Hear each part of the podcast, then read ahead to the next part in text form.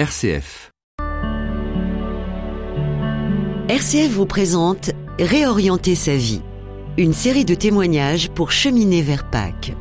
J'ai fait des études de communication et je me suis lancée dans le secteur événementiel où je lançais des produits euh, dans le secteur du luxe, des produits tels que du parfum ou des cosmétiques.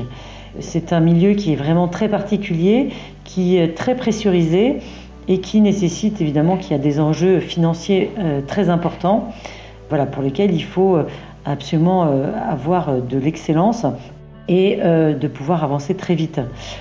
J'avais beaucoup de mal à trouver ma place dans ce secteur et je voyais vraiment pas, au fur et à mesure que les années passaient, je, perdais complètement le sens que j'avais dans mon travail.